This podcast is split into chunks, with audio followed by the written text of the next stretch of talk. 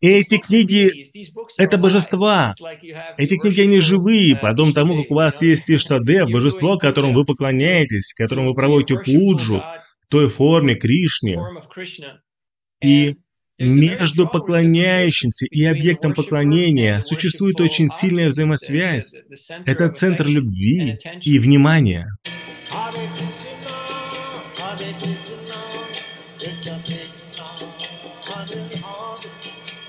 Hare